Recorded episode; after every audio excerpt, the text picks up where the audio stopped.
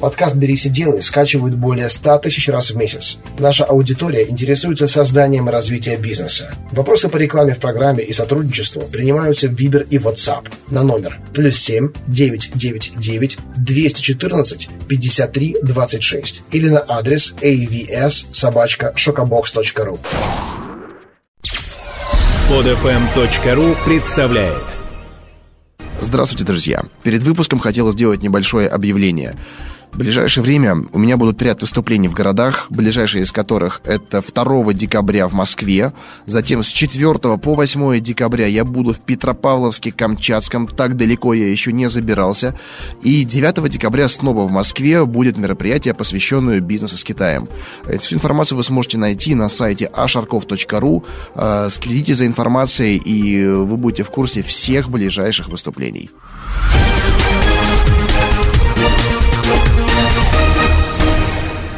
Здравствуйте, друзья! Меня зовут Андрей Шарков, и вы слушаете программу «Берись и делай».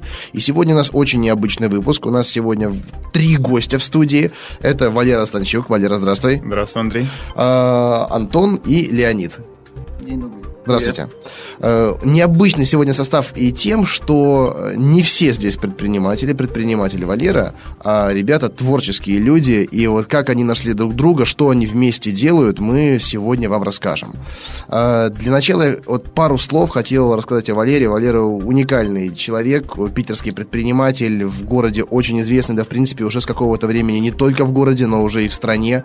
Э, и, по крайней мере, его активность такова, что ее невозможно уже замечать. Точнее, невозможно уже уже не замечать. Валера, расскажи, пожалуйста, в двух словах о том, как ты начинал, какие у тебя основные проекты, что ты делаешь. А, соответственно, спасибо большое за слова, хорошие в мой адрес. А, начинал я с 18 лет э, и понимал уже, что работа по найму не совсем меня будет устраивать, потому что ни один работодатель не мог реализовать мой потенциал на 100%.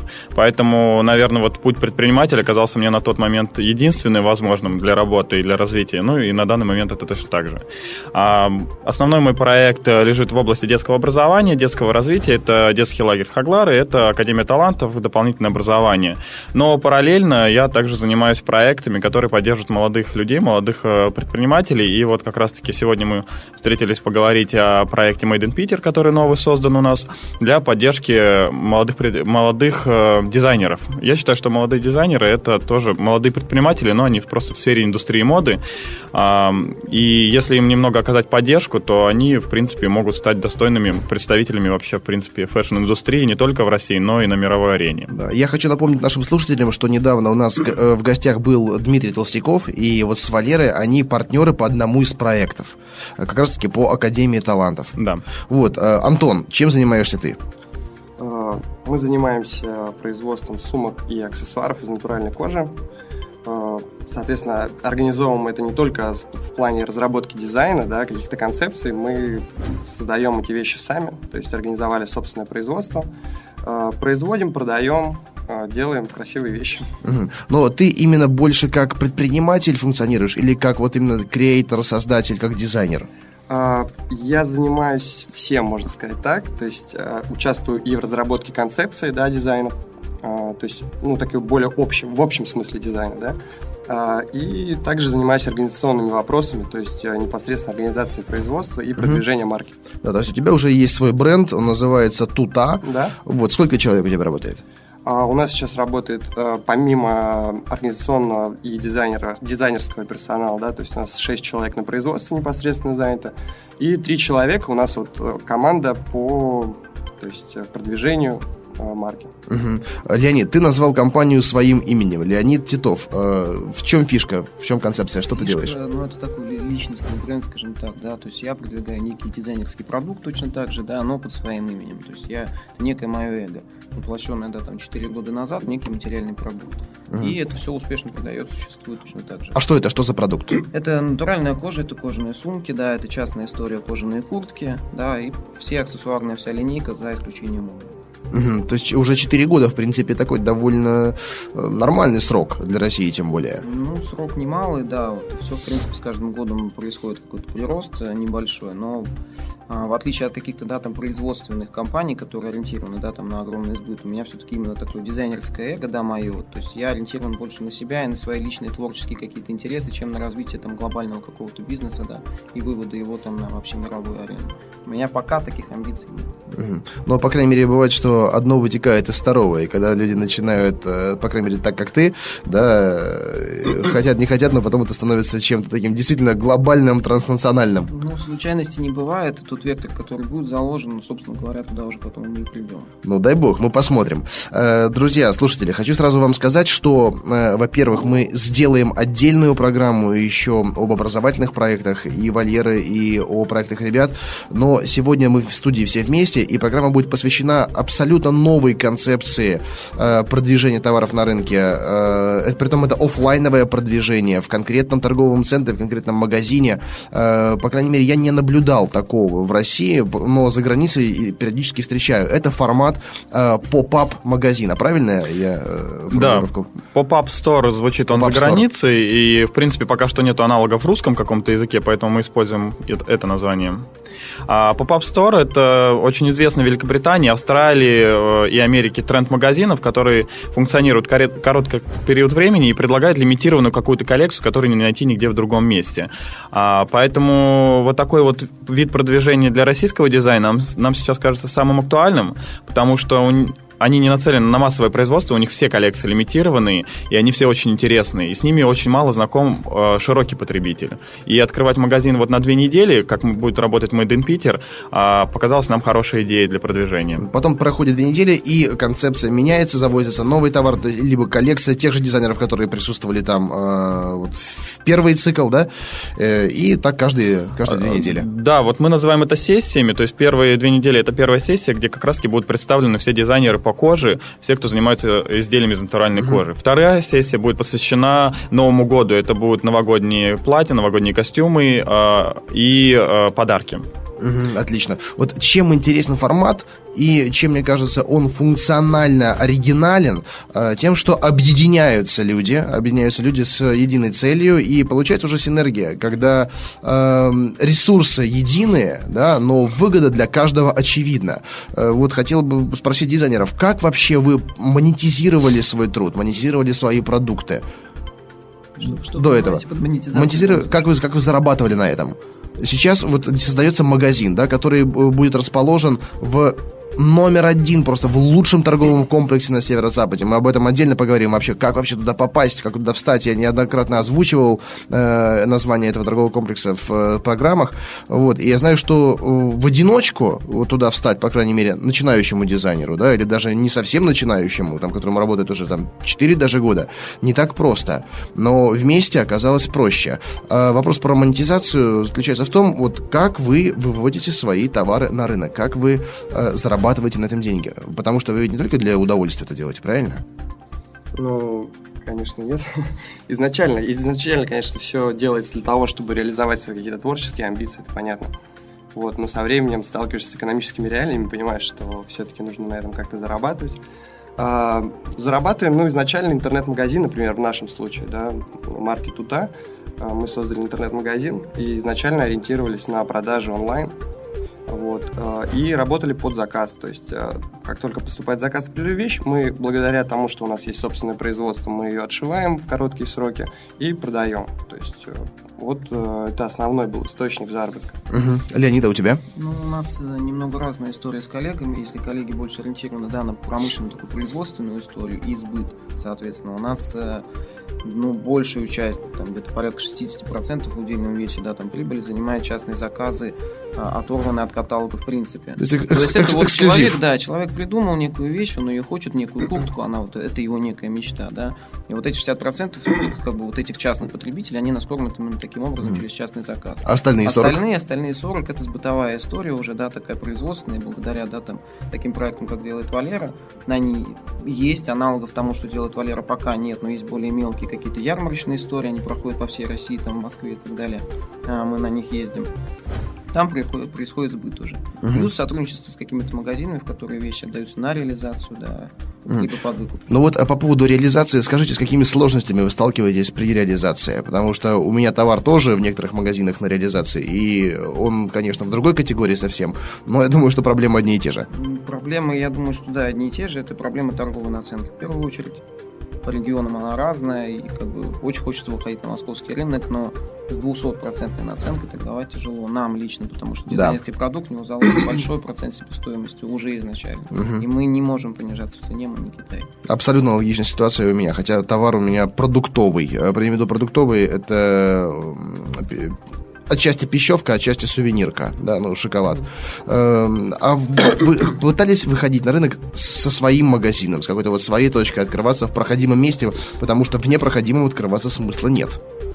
Э, Ну вот на данный момент я хочу сказать, что мы вот буквально месяц назад открыли э, шоурум, то есть э, это не магазин в полном смысле слова, да, но это шоурум, он находится в центре города, рядом с метро и, в принципе, достаточно доступен.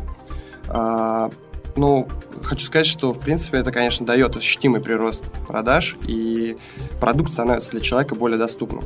Именно в магазинах, в торговых комплексах пока нет, потому что пока тяжело это сделать для нас, для небольшой фирмы. Вот, и это тяжело не только для небольшой, даже вот, в принципе, средний бизнес, он довольно э, комфортно может себя чувствовать, но средний бизнес, нам до него еще расти потихонечку. Не знаю, Валера, может быть, уже в нем находится, наверное. Для меня средний бизнес это от, наверное, пожалуй, там 200 миллионов, может быть, оборот. Все остальное, это все равно, хотите, не хотите, это мы, мы пока еще малыши. Здесь нечего стесняться, нам есть куда стремиться. Но, по крайней мере, вот такими объединениями, консорциумами мы можем достичь этих результатов быстрее. И вот какое-то время назад, да, у вас небольшие шоурумы, интернет-магазины, реализация в чужих магазинах. И вот появляется в Питере, э, сколько уже, два года, наверное, да, прошло, наверное. Да, наверное. Два года назад торговый комплекс «Галерея». Вот для москвичей аналог это европейский, пожалуй, наверное. Самый такой близкий аналог. Э, Когда появляется «Галерея», проходимость в мегах падает на 30%. Э, Остальные магазины центральные начинают сильно страдать, потому что все люди идут туда. Но попасть в галерею очень-очень сложно. Во-первых, все места там были забронированы и раскуплены еще до открытия за год. И даже когда кто-то уезжал из галереи, на его место стояла очередь там в 50-60 компаний. Я до сих пор стою в очереди на островное место, и объективно даже там один человек из администрации галереи говорит, ребята, у меня вот друзья, как бы есть там родственники практически, я работаю в администрации, не могу сделать им место, поэтому стойте в очереди, ждите. И вот так на минуточку, э, 10 квадратных метров галереи островных площадей стоит полмиллиона в месяц. Да, но я вам скажу, я готов на такие затраты, потому что галерея это объективно лидер рынка ритейла. И вот вы там открываетесь. Это, это я считаю, уже определенный такой э, шанс, шанс сумасшедший. Как вообще это стало возможным? Как вот так вот другие в очередь кстати, пробиваются, да, через общую дверь ломятся? И вот Валера с коллегами открывает магазин. Я когда услышал, я очень порадовался, во-первых, потому что действительно достижение. Э, И знаю, что история не совсем обычного вот этого входа. Э, Да, естественно, галерея сейчас является самым интересным для нас местом по торговле, потому что проходимость его составляет 2,5 м- 2,5 миллиона в месяц, то есть а в Питере живет 5 миллионов. Да. То есть мы понимаем, да, что в месяц проходит пол Питера. А, Соответственно, как мы туда вошли, это была очень интересная история. В, неде- в галерее проходила неделя моды а, в октябре месяце, и а, директор отдела маркетинга, она была, соответственно, на площадке, проверяла, как работает фэшн-маркет. Мы участвовали просто как небольшие участники, представляли немного российских дизайнеров, и она со своими коллегами обсуждала, вот, что было бы интересно ей открыть такой вот pop-up store магазин в галерее, чтобы создать вот такой новостной повод, привлечь новых посетителей и так далее. А я краем уха это услышал и подумал, что вот, наверное, здесь-то я и встану. И подошел, начал коммуникацию, начал разговаривать, узнавать, что это за идея, как, что они хотят добиться, узнавать их потребности. А, и понял, что да, эти потребности мы можем с лихвой реализовать, э, несмотря на то, что мы не гигантская какая-то компания, а, мы можем привлечь новых посетителей, создать новый ну, ну, новостной повод. А, после этого было предложение сделать презентацию, и не одну, штук 10, и на английском, и на русском, но начался переговорный процесс, и, в принципе, в этом переговорном процессе мы родили вот такой вот проект, mm-hmm. который сейчас как раз-таки будет реализовываться в галерее на третьем этаже. То есть вот сейчас, конечно, это прозвучало со слов Валеры очень так легко, э, услышал разговор, подошел, завязал э, контакт и так далее. Вот, хотя вот, вот вы задумаетесь вообще, сколько времени прошло вот от момента вашего первого разговора до... А, сейчас скажу, 42 э, дня. 42 дня да, вот Теперь вот, друзья, представьте, э, для многих из вас, для кого стоит проблема выхода в розницу, вы понимаете, что это месяцы переговоров. Даже вот мы сейчас вышли там, в комплекс пониже уровнем лета, э, это два месяца переговоров было, да. Э, есть, скажем так, общий вход, называется это отдел аренды куда вы приходите, и вам говорят, вставайте в последнем в очереди. И вы понимаете, что перед вами сотни компаний. И вы стоите, ждете, ждете, ждете, но благо, что у меня в компании есть уже легендарная личность, зовут ее Татьяна Гесберг, Валера, ты с ней знаком. Прекрасно. Она делает невозможное, она умеет эти очереди обходить, она, более того, может создавать свои очереди уже. Также заходит с нестандартных как бы сторон. И потом у нее спрашивают, Таня, как вы встали в это место? Как вы там оказались?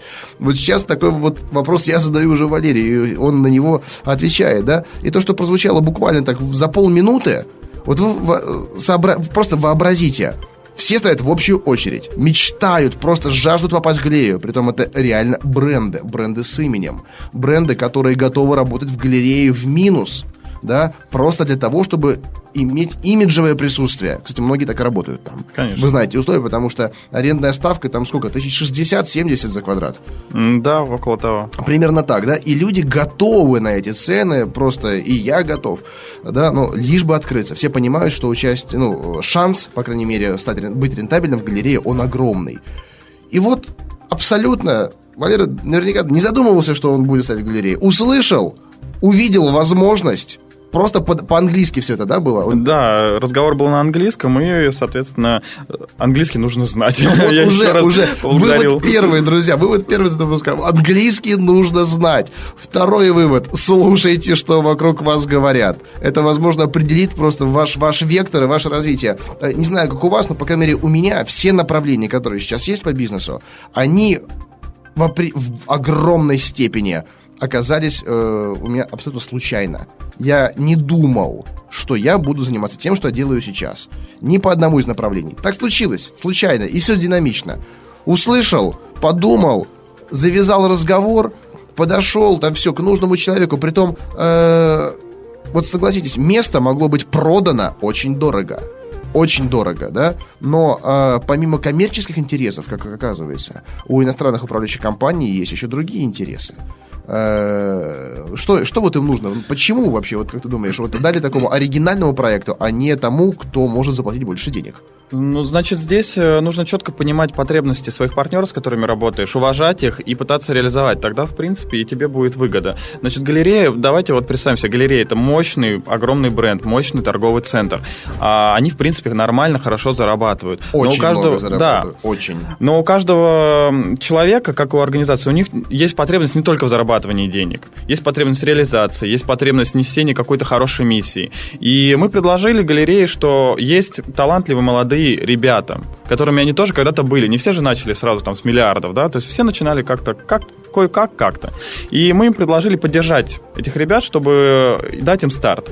Эта идея и эта миссия понравилась руководству, а они понимают важность этого и предоставили нам льготные, абсолютно льготные э, ставки по аренде, чтобы этот проект реализовать.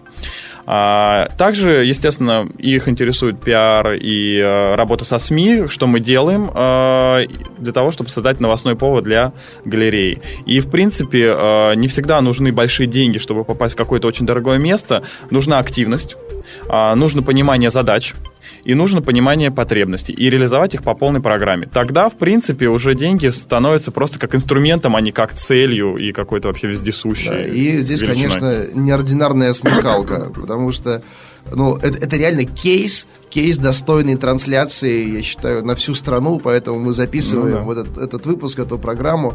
И вот самый яркий пример того, что нужно мыслить и заходить нестандартно, не через те двери, не через те окна, через которые заходят все. Есть потаенная дверка такая, да, которая есть у каждого, просто никто не хочет обращать на нее внимание. Вот Валера это увидел, и проект, он скоро стартует, кстати, когда стартует? Старт у нас идет 29 ноября, мы всех приглашаем, кто живет в Санкт-Петербурге, в 14.00 а на третьем этаже торговый центр галереи. Вот, и когда ты озвучил эту идею, угу. естественно, что с дизайнерами заранее ты об этом не говорил. Как вот ты ребятам это преподнес? А, с ребятами мы работали по предыдущему проекту, проекту «Модный уикенд», и с Леонидом Титовым мы уже дружим два года, больше, чем два года, потрясающий человек. А с Антоном познакомились недавно, с Маркой Тута, и на данный момент э, я их пригласил, пригласил именно их для участия, потому что люди уникальные. А если вы думаете, что все дизайнеры стали в очередь после того, когда мы анонсировали этот проект, то вы жестоко ошибаетесь. Нам пришлось буквально по одному а, вылавливать, уговаривать, э, доказывать. И вот эти вот ребята, я считаю, что они самые большие молодцы, потому что они активные. Они не побоялись стать в галерею, потому что а, встать в галерею для дизайнера это тоже не так вот легко. Нужно а, иметь хорошее производство, нужно иметь хорошую команду, и нужно иметь хорошие, ну, на самом деле, не побоюсь этого слова, мозги, чтобы увидеть всю прибыльность и, э, и перспективы этого проекта. Я понял. Вот теперь да. хочется услышать формулировку ребят, как, какие они увидели перспективы и что вообще ждут от этого. Расскажите. Ну, вопросов на самом деле не возникало сразу после поступления предложения, то есть это однозначно. Мы понимали всю, все, весь набор плюсов да, от возможного участия в данном проекте. А, и даже откидывая да, финансовую составляющую, опять же, мы понимаем, что мы увидим а, и прорекламируем себя на огромную аудиторию. Просто даже если как бы, да, мы не будем говорить о больших каких-то деньгах. Здесь вопросов не возникало. Да, есть некий страх, э, предположим, стартуют продажи, и предположим, продажи очень хорошие. Через два дня лично в нашей секции пустые полки. Нам будет очень тяжело восполнить количество товара. У нас есть страх того, что у нас тоже небольшое производство. Но мы будем решать проблемы по мере поступления, я думаю, мы с этим справимся. Ну вот уже, уже, по крайней мере, приятно слышать, что вы об этом задумываетесь, потому что я знаю, что у многих э, дизайнеров, при том даже с именем, точнее, ну, раскрученных, хотя как они раскручиваются, вы, наверное, лучше меня знаете, э, когда имя известно всем, а производства нет когда вот э, перед выпуском мы говорили об этом. Одна коллекция есть, и рынок готов ее потреблять. Но дизайнер не в состоянии этого произвести. Он придумать придумал, сделал образцы, а вот уже дальше все вот упирается в какие-то там технические моменты и неготовность развиваться в этом направлении. А вот, э, Антон, расскажи, пожалуйста, ты готов к тому, что если твой продукт, точнее не если, когда твой продукт будет, э, допустим, с полок э, в течение выходных раскуплен, да, э, быстро это все восполнить? А, ну, я согласен с Леонидом по поводу того, что были какие-то опасения именно соглашаться на этот проект или нет. А, плюс, естественно, они очевидны. Понятно, это доступность для потребителя. А, минус, вот действительно, справимся мы или не справимся. А, ну, мы решили действовать, потому что куда без этого. То есть, на, если сидишь на месте, никакого развития не будет. Вот, поэтому я считаю, что на данный момент мы готовы к тому, чтобы потребности наших покупателей полностью удовлетворить наш, ну, в нашем товаре. Ну вот я считаю, что вот этот вот момент, который сейчас ребята озвучивают, он самый важный, что они до конца не уверены, ну, потому что нельзя быть до конца быть уверенным в бизнесе никогда. И, но они вот этот страх борят и двигаются. А многие просто будут сидеть, бояться, считать, считать миллионы лет и, ни, и ничего не делать. Да? То есть почему, э, соответственно, э, передача так и называется, что Берите прав, дело, да? Я, я наблюдаю даже, не, неоднократно наблюдал людей, э, у которых, знаете, вот э, был такой период жизни, когда они сделали действительно что-то яркое, что-то интересное.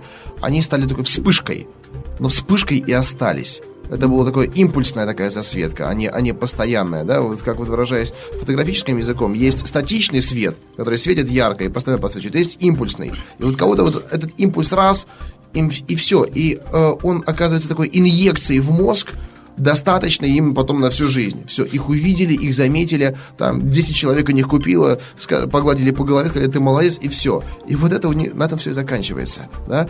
А вот чтобы системно продолжить развиваться, повторить собственный успех, превзойти самого себя, вот на это уже готовы единицы. И более того, э, единицы вообще этого искренне хотят.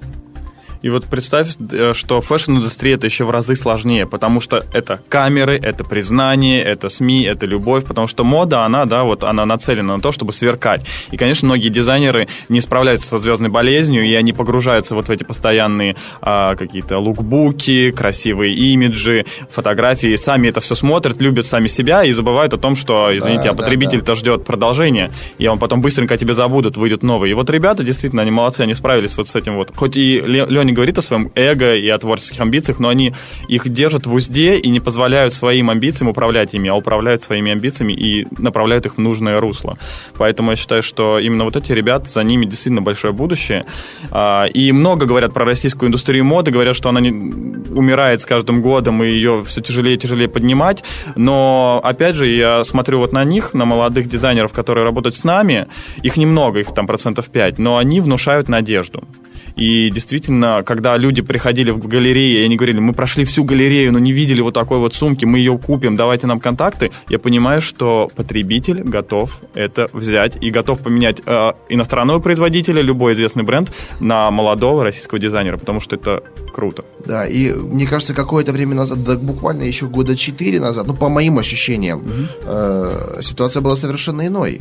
Э, и каким-то стандартным вещам было больше доверия и уважения, чем э, каким-то эксклюзивным, хендмейдовым. Но вот здесь у ребят больше опыта. Расскажите вот как по ситуации на рынке, насколько э, сейчас эксклюзив востребован и насколько на нем можно зарабатывать? Ну, первое, что хочу отметить, то, что наблюдаю за последние вот три года, да, вот как мы начали развивать наш проект, uh, есть из года в год то есть растет число людей, которые готовы это купить, а готовы, как Валера правильно сказал, поменять брендовую вещь на вещь тоже брендовую, но бренд как бы гораздо менее известный. А, и люди начали понимать, что а, то, что сделано с какой-то идеей, вот, этот продукт, он действительно может быть ценным, даже если он пока что еще не раскручен и пока что находится в таком как бы состоянии, ну, можно даже сказать, handmade какой-то вещи. Вот. А, то есть положительная тенденция, безусловно, она есть. У меня такой вопрос, наверное, будет тоже к Лене. А, мы говорим о том, что бизнес должен решать потребности а, своего покупателя.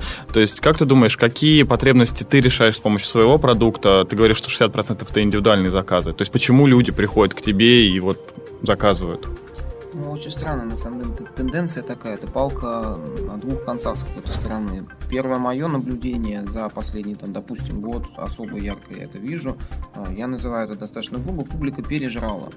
Пережрала полностью вс- всего, да, вот всего набора продуктов во всех отношениях. И, и на этой почве начинается какой-то вот поиск, да люди сами не знают, по сути, что они ищут. Они просто не хотят то, что в магазине. Они просто переели, потому что выбор позволяет на данный момент, в принципе, купить все, что угодно. Да, никто не может найти себе хорошие ботинки, хорошую сумку, хотя их миллиард лежит в магазине. Они придут, они начнут искать какой-то альтернативный вариант, где вот это вроде как ну, не, об, не общего стоило. Прошу прощения, да, вот за такое грубое. Потому что, ну, вся масс-маркетовская история, это для меня лично это некий храм потребления, да, где происходит вот такая вот бесконечная закупка, да, вот каких-то общих вещей, которые есть у всех. На этой почве, на этом фоне, да, народ идет и ищет то, что вот, вот он, она будет у него одна. Это первый момент. Второй момент для людей это досуг. И мы это знаем, то есть есть ряд клиентов, для которых это досуг. Это не, не способ приобретения новой интересной вещи. Это способ времяпрепровождения. Это вот то, что, то, что назвали сейчас шопингом, да, когда просто потребление ради потребления, культура, культура отдыха определенная. Я с тобой согласен, я это наблюдаю, и э, не только у нас, да вообще во всем мире. Когда ты в, в, в будний день идешь куда-нибудь по европейскому городу, улицы пустые, выходные дни, они заполнены, и вот эти вот центральные магистрали, даже в маленьких европейских городках, где все первые этажи на километр забиты э, какими-то европейскими и э, мульти, транснациональными брендами, и все там просто в очередь стоят. Делать больше ничего им. Такое ощущение. Ну вот Леня тоже интересное э, замечание сделал, что для людей а сейчас пойти и заказать индивидуальные вещи, это тоже как вид отдыха. То есть они реализуют себя с помощью дизайнера, реализуют свои идеи, и потом эта вещь у них остается таким важным артефактом. Да? Можно купить любую там маечку в масс-маркетовском магазине, а можно сделать свою, и она будет намного ближе к телу, скажем так. Ну, это еще момент э, такой принадлежности и причастности. То есть, опять же, человек, э, делая заказ, либо покупая да, какой-то дизайнерский какой-то продукт, наш, не наш, неважно, а вот причастность некой другой истории. Mm-hmm. Я не с масс-маркетом, я отношусь к какой-то другой категории потребителей. Да, это ты, приятно. И ты знаешь, что, что самое интересное? Вот, по крайней мере, по моим наблюдениям, что, что я вижу. Вот эта цикличность, она, она непрерывно постоянна. Э, сначала вот масс-маркет развивается, и все говорят, что невозможно уже сделать что-то альтернативное, смысла нет, все ходят, покупают банальные стандартные вещи, до тех пор, пока вот не появляется такая прослойка, которые хотят вот другого, что угодно, но другое, да, и затем это как-то группируется в определенные э, субкультуры, субнаправления, да, которые начинают уже так почковаться отдельно, развиваться, развиваться, и потом центр тяжести смещается туда, и в какой-то момент вот эти альтернативные направления тоже становятся массовыми, и потом наоборот, это все дальше, дальше, дальше, дальше. Ну, вот, э, и не исключено, что то, что сейчас является эксклюзивом, то, что делаете вы, да? Вот я, по крайней мере, надеюсь, что так и будет. Не, не посчитайте, что это, это плохо, я считаю, что это хорошо, что э, это будет больше популярно, и чтобы удовлетворять спрос, да, ведь зарабатывать можно двумя направлениями. Либо э, продавать высокомаржинальные товары небольшим тиражом, либо продавать по приемлемой цене, но тиражем, э, тиражно, тиражировать это все. А это уже развитие производства, делегирование производства, возможно, в Азию, контроль качества и э, вот нахождение определенного баланса, чтобы и качество было приемлемое, и цена. Кто-то сознательно остается вот в этой категории суперэксклюзива, да, которые делают штучные вещи для единиц. И такие марки становятся легендами, легендами умирают да, а другие марты, марки, они в какой-то момент становятся легендарными, а потом становятся попсовыми. И затем уже нужно делать ребрендинг, либо создавать что-то новое, либо убивать себя. Ну, вот как раз в этом отношении очень хорошо, что есть бренды, есть такие примеры на мировом рынке, которые выделяют для себя две продуктовые линейки, да. Они уходят в один сегмент масс-маркета и делают продуктовую там какую-то совершенно простую и продаваемую, и делают это потоком. И есть вторая линейка, она там более люксовая, как правило, на ней происходит больше имиджевой составляющей, на которой там, опять же, все равно везде есть какой-то дизайнер, где реализуются больше творческие какие-то экспериментальные проекты. Ну, наш путь в дальнейшем хотелось бы видеть такой же. Ну да, это, пожалуй, такой у- универсальный путь. И вот большинство потребителей, они даже не догадываются, что некоторые марки, марки принадлежат одним холдингам. И, казалось бы, при том они не то чтобы конкурирующие, они совершенно разные, а владельцы у них одни. Ну, даже некоторые рабочие группы те же самые. Ну вот дом Луи Виттон владеет 85% всех модных домов э, в мире. То есть с 1864 года, конечно, они уже все, все под себя собрали. Да, да, да. И при том это группа компаний LVHM. LVHM чем, да? да, Луи Виттон, Хеннесси, Моэт. Очень много, очень Moet, много, да. да. И PPR еще с ним вместе, это вторая компания, которая контролирует основные. Да, и вот э, рано или поздно, конечно, это длительный процесс э, такой глобализации. Сначала происходит локализация, да, а потом глобализация, объединение. Но, опять же, это все не за год, не за два, это поколение может быть способно на такое объединение. Естественно, но видишь, здесь э, модный бизнес, он отличается тем, что он э, очень сжат по срокам. То есть быть модным все время невозможно. То есть сезон, там, 3-6 месяцев, и все, меняется уже другую, другие какие-то тенденции. Поэтому здесь тяжело работать, нужно всегда их отслеживать mm-hmm. и быть э, в тренде, так скажем, да. А, поэтому ребята в этом плане очень молодцы. Они работают на очень тяжелом рынке, но делают хорошее дело. Да. У нас очень много слушателей из э, маленьких городов. И у них есть ощущение, что вот э, все, что связано с фэшн-индустрией, оно только в Москве и в Питере. Да, ну, максимум, может быть, там, городах-миллионниках. И пробиться какому-то таланту из э, небольшого города там, или села невозможно. Э, вот расскажите вообще, как вы пришли вот даже к текущему состоянию, к текущему положению, хотя это все равно еще начало, и перед вами еще довольно большой путь, но тем не менее у вас уже есть результаты. Результаты, которые можно измерить, и вы, по крайней мере, зарабатываете любимым делом э, как пробиться человеку, у которого это все находится пока что на уровне идеи? На данном этапе, спасибо, там, спасибо времени, в котором мы живем, это время возможностей, есть интернет.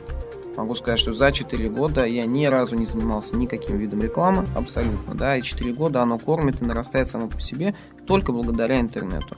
Поэтому локация человека и дизайнера, который находится где-либо в регионе, либо не в регионе, абсолютно неважно. Он может донести свой продукт до потребителя по проводам. Вот, в принципе, пожалуй, что все. Ну да, интернет сейчас, конечно, дает большие возможности. А, Но, на мой взгляд, вот, чтобы начать, начать что-то делать, а, принципе, достаточно, там, допустим, вот в нашем швейном, да, фэшн-бизнесе, да, грубо говоря, можно начать э, с идеи швейной машинки, да, которая есть, либо там у тебя, либо какая-то старая там осталась, что-то можно начать шить самому. Ну, а дальше просто много работать. А вот все-таки инструментально, вот э, прям такая пошаговая инструкция. Все понимают, да, что интернет, конечно, да, но это как социальные сети, это стандартные классические каналы. Вот сделал ты продукт, который тебе, по крайней мере, лично очень нравится, да, э, и, возможно, он понравится кому-то еще. Э, нужно не знаю, в Твиттер, Фейсбук, ВКонтакт, вот, по крайней мере, вот по вашему личному опыту, куда? Ну вот, э, безусловно, социальные сети, с них, например, мы вот конкретно начинали, э, сделали группу ВКонтакте, страничку, э, добавили туда фотографии, всем друзьям ра- разослали ссылки, они посмотрели, пригласили своих друзей, ну и так далее. Это вот большой плюс социальных сетей. Но могу добавить еще момент, что если появился некий продукт, который дизайнер считает модным и интересным для потребителя, помимо там продажной истории, да, и донесения там до, до того же самого контакта, если выводить его на рынок и выводить его более грамотно, а, welcome все редактора журналов. Мы просто открываем журнал, мы находим их email, мы делаем им просто рассылку, что вот у нас есть такой-то продукт, вы можете с ним провести фотосессию, да, обозначив там наши координаты. Журналы пойдут на это. Всем интересно, если это на самом деле интересная вещь. А, Вот Леня сказал про журналы. На самом деле, вот мое личное мнение, мы пробовали так делать. Это не на первоначальном этапе. То есть это уже чуть-чуть попозже, когда есть а, возможность де- действительно что-то делать больше. То есть уже хотя бы есть сайт какой-то, чтобы а, как-то продвинуться. Ну Вот. То есть недостаточно будет написать просто имя никому еще неизвестной марки, которая пока еще нигде не представлена больше, кроме как в этом журнале. Ну, пошагово, наверное, то что можно еще посоветовать? Естественно, начинаем с социальных сетей, и э, несколько ошибок, которые я вижу, что сейчас делают молодые дизайнеры. Они только выпустили новую коллекцию и сразу пишут 40% скидка. Зачем вы девальвируете свой продукт с самого начала? Покупатель купит не из-за цены. Фэшн-бизнес покупает не из-за цены, а из-за качества и дизайна либо самого продукта. Поэтому выпускаем коллекцию и делаем ее супер недоступной, лимитированной. Одна штука, пол штуки только вот есть. Все хотите, берите там. Пол сумки есть, завтра придем вторую половину, если вам понравится. А, или, не знаю, придумаем концепцию, но ни в коем случае не... а, если мы работаем в дизайне, забываем про масс-маркет, забываем, что мы начинаем сбыта, а, сбыт широкий делать, да, этому продукту. А второй момент, который нужно делать, придумать нормальное описание своему продукту, которое отличается от других. Потому что если мы возьмем там, а, я, например, новый бренд сумочки, не знаю, мы делаем сумки из натуральной кожи. А теперь введите эту фразу в Яндексе и посмотрите, кто также описывает свой бренд. Все, если это 900 тысяч компаний, придумайте другое описание. Оно должно быть яркое, короткое, четкое, чтобы потребитель его быстро прочитал.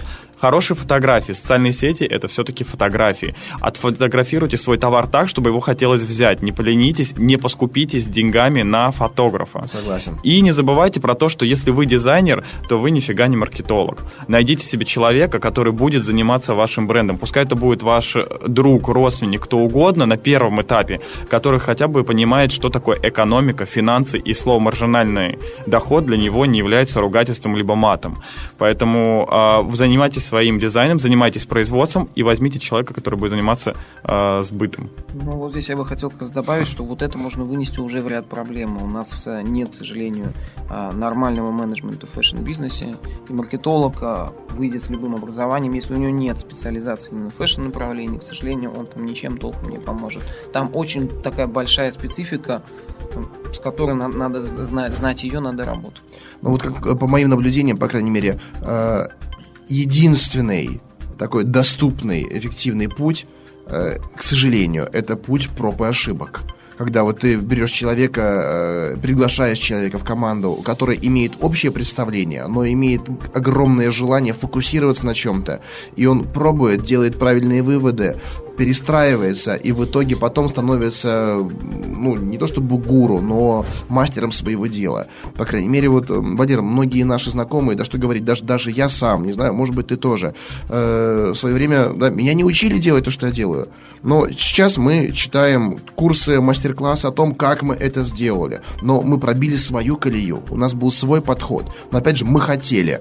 И сейчас мы профессионалы в своем деле. Может быть, относительно западных специалистов, где это все веками развивалось, да, мы проигрываем. Но на своей территории мы уже впереди. Мы вот на острие, на вот этом вот лезвии. И правильное позиционирование, да, я с точки зрения бизнеса и маркетинга сейчас на, на это смотрю.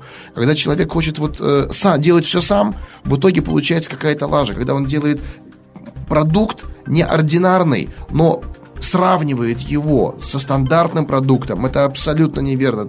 Я согласен с тобой на 100%, когда они начинают делать скидки и так далее. Они просто не понимают, что а, они продают по большому счету не функциональную вещь, они продают историю какую-то, легенду, они продают предвкушение, и клиент хочет это купить предвкушение. И более того, когда ему описывают его потребительские функциональные характеристики, он будет в этом разочарован, он хочет другого услышать. Он хочет услышать то, как он будет вот отождествлять себя с тем образом, э, с которым этот продукт преподнесен на рынок да, а не то, сколько там кармашков, сколько он там выдерживает, там, какой там материал и так далее. Не нужно этого знать. Посмотрим на вот легендарного Стива Джобса. Он на своих презентациях не говорил в основном о технических характеристиках своих девайсов, да, айфонов, айпэдов. Он создавал определенную субкультуру. И нам хотелось примкнуть к этой субкультуре, сказать, да, мы такие же, да, мы покупаем это, потому что хотим быть такими, как вот ребята с этих рекламных роликов и постеров, да, и мы разделяем те же ценности. То же самое с любым продуктом, я считаю, и нужно задумываться об этом с самого начала. А вот сейчас в подтверждение твоих слов хочу сказать, что вот в Made in Peter у нас будет 4 э, маркировки товаров. Первая маркировка товаров – это единственный экземпляр. Это значит, что вот ребята произвели какую-то там сумку в единственном экземпляре, второй нету. Вторая маркировка – это изделие с историей. Это значит, что с этим изделием у дизайнера была какая-то интересная история, мы ее будем рассказывать потребителю. Потому что вот как правильно ты говоришь, потребители здесь покупают истории, покупают впечатления, а не сумки, да. А третья маркировка – это будет выбор стилиста. К нам будут приходить известные стилисты города, которые будут говорить, что да, вот эта вот сумка в тренде, она хорошая, вот этот вот клатч прекрасен, и мы будем подписывать именем этого стилиста. То есть уже потребитель будет знать, что профессиональное сообщество считает, что это хороший товар.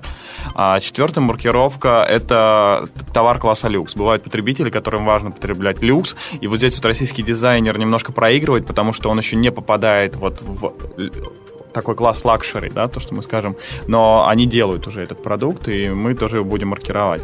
И ты абсолютно прав, что сейчас люди, которые покупают у дизайнеров, им важно впечатление.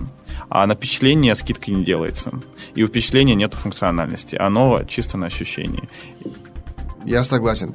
Э, кейс, мне кажется, вот зреет сейчас уникальный, о котором будут потом писать э, в современных учебниках, поэтому я буду следить за всем этим делом. Мы сделаем еще выпуски, я думаю, что можно каждый э, после одного цикла да, сделать, например, выпуск с определенными там отчетами и результатами, пригласить вот ребят, вы услышали их э, ожидания до запуска проекта. Интересно будет услышать уже по ходу его реализации, что как, как складывается.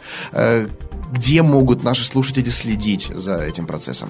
Опять же, обращаемся в социальные сети а, vk.com slash made in Peter эта группа, а, ее можно найти по поиску, и там будут появляться все новости и информация о дизайнерах. И если, соответственно, наши слушатели находятся в других городах, и у них есть вопросы к дизайнерам, как они начинали, с какими трудностями сталкивались, я думаю, ребята будут э, с радостью ВКонтакте общаться с ними э, и отвечать на их вопросы. Будем помогать, будем развиваться и развивать друг друга.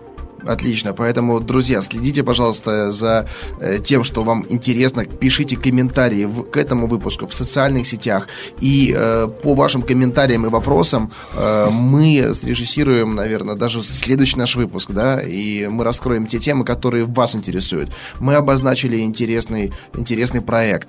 Э, будем следить, как это все развивается. Задавайте вопросы, не стесняйтесь. И последнее хочу сказать, что если нас слушают дизайнеры, которые находятся не в Санкт-Петербурге, то обязательно пишите в руководство этой группы, мы рассмотрим ваше предложение, и, может быть, вы попадете в следующую сессию а, и будете представлены также в Санкт-Петербурге. Да, и помните, друзья, что никто никогда сразу не был тем, кем стал. И, возможно, тот, кто сейчас слушает эту программу и хочет реализовать свой продукт, оказавшись на э, полке или там на стенде в галерее вместе с Антоном, вместе с Леонидом, начнет свою великую карьеру. Дай Такой Бог. шанс есть. Друзья, спасибо, что пришли. Напомню, на студии был Леонид Титов, Антон, Валера. Мы с вами еще увидимся неоднократно, надеюсь, в наших следующих выпусках. Меня зовут Андрей Шарков. Вы слушали программу «Берись и делай». Спасибо вам. Спасибо, Спасибо.